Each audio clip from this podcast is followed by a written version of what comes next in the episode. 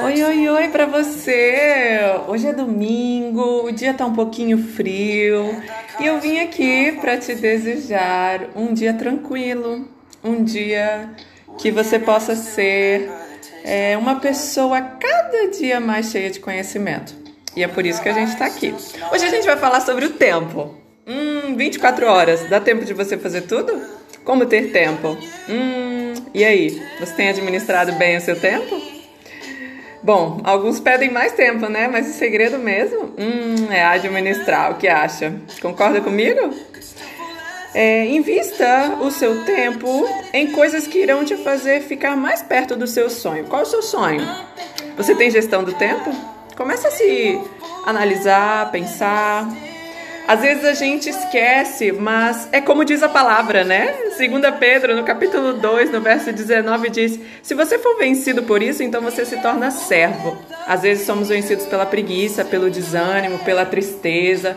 Não seja vencido pela preguiça. Não seja vencido por emoções negativas. Não seja vencido pela ansiedade, depressão, angústia, pânico.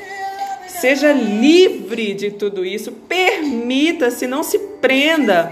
Tenha a decisão, a atitude de recomeçar uma vida. É, algum problema que você não consegue resolver, entrega para Deus. Ele quer resolver, ele quer te orientar, ele quer ser a fonte da vida na sua vida.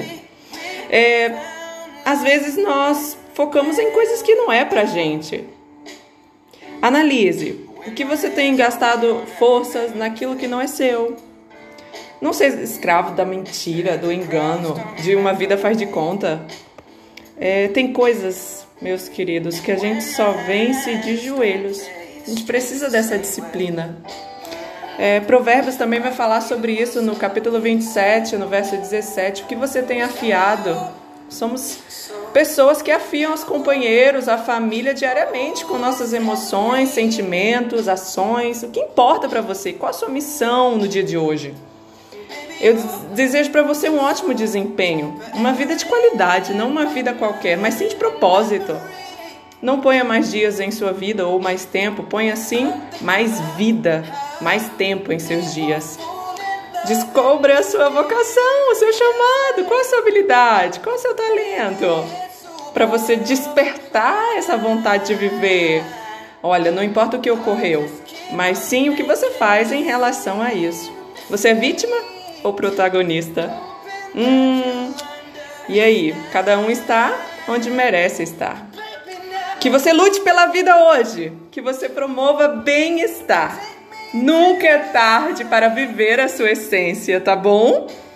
As pessoas, elas não ficam velhas porque os anos passam, e sim porque elas deixam de sonhar. O que você deixou de sonhar esse mês, esse ano?